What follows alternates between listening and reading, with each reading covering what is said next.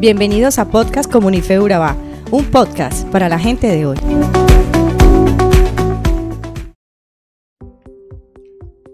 Hoy hablaremos acerca de 2 de Corintios capítulo 11 versículos 1 al 15.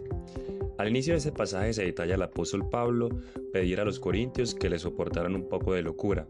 En otras palabras, Pablo se sentía tonto enumerando sus credenciales como predicador del Evangelio, pero pensó que debía hacerlo a fin de silenciar a los falsos maestros. Pablo ansiaba que el amor de la iglesia fuera solo para Cristo y no se dejara afectar por las falsas doctrinas.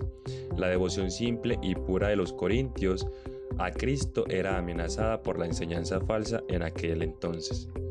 Segunda de Corintios capítulo 11 en el versículo 13 nos dice, pero me temo que, así como la serpiente con su astucia engañó a Eva, los pensamientos de ustedes sean desviados de un compromiso puro y sincero con Cristo. Con esto notamos cómo Pablo no quería que los creyentes perdieran su amor por Cristo. Mantener a Cristo en el primer lugar de nuestras vidas puede ser muy dificultoso cuando tenemos muchas distracciones que amenazan desviar nuestra fe. Así como Eva perdió su rumbo por escuchar a la serpiente, nosotros también podemos perder el nuestro al permitir que nuestras vidas estén saturadas y confundidas.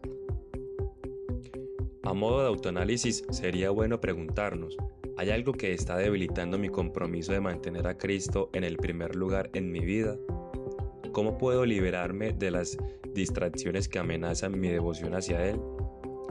Durante ese pasaje notamos cómo los creyentes en Corinto aceptaron más la adulación, los mensajes que aparentaban ser buenos y que parecían tener sentido. De esta manera, en nuestra actualidad hay muchas enseñanzas falsas que parecen sensatas y ante esto debemos ser sabios e inteligentes para identificarlas y no aceptarlas simplemente porque parezcan tener autoridad o digan cosas que nos agradan oír. Es por ello que debemos investigar en la Biblia y comparar las palabras de la gente a la luz de la palabra de Dios la Biblia debe ser nuestra guía de autoridad. Los falsos maestros distorsionan la, veracidad acerca de Dios y terminan predicando a un Dios y un camino de salvación diferente. Como la Biblia es la palabra infalible de Dios, aquellos que enseñan algo distinto a lo que ella dice están errados y extraviados. Pablo decía que esos maravillosos maestros o entre comillas grandes apóstoles no eran mejores que él, podrían ser más elocuentes, pero hablan mentiras y eran cosas que realmente incitaban a seguir a Satanás. Pablo, por ejemplo, era un pensador brillante y quizás no haber sido un predicador encantador. No recibió entrenamiento en las escuelas griegas de oratoria ni en el arte de hablar, como muchos de los falsos maestros posiblemente lo hicieron.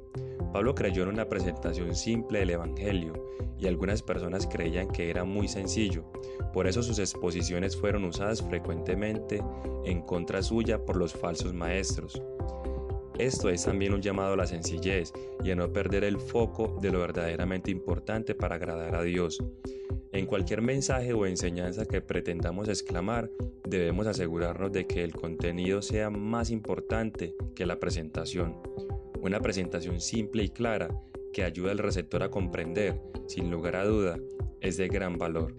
En cualquier caso, nada puede ser más falso que el diablo.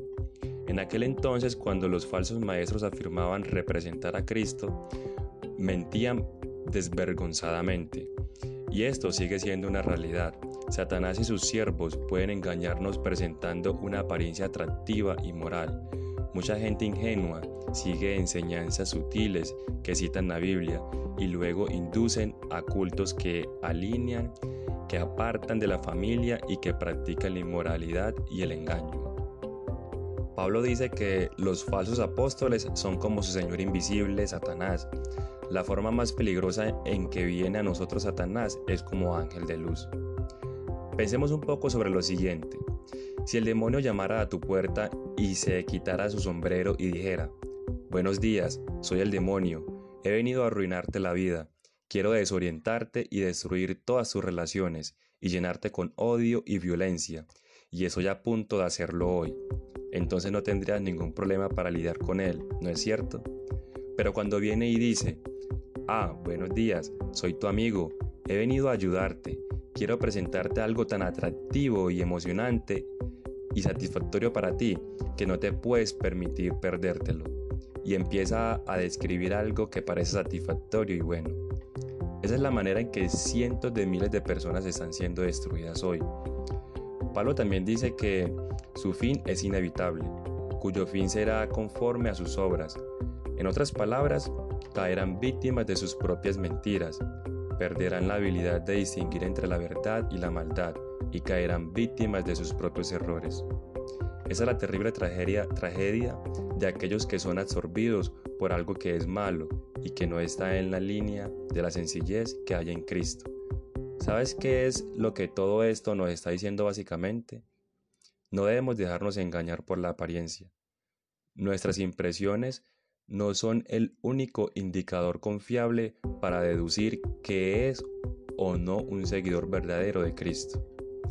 La forma de evitar ser atrapados en un mundo lleno de engaños es simplemente mantenernos cerca del buen pastor, estar en comunión con Dios y seguir su palabra, retener la sencillez que hay en Cristo y caminar cerca del Hijo de Él todos los días.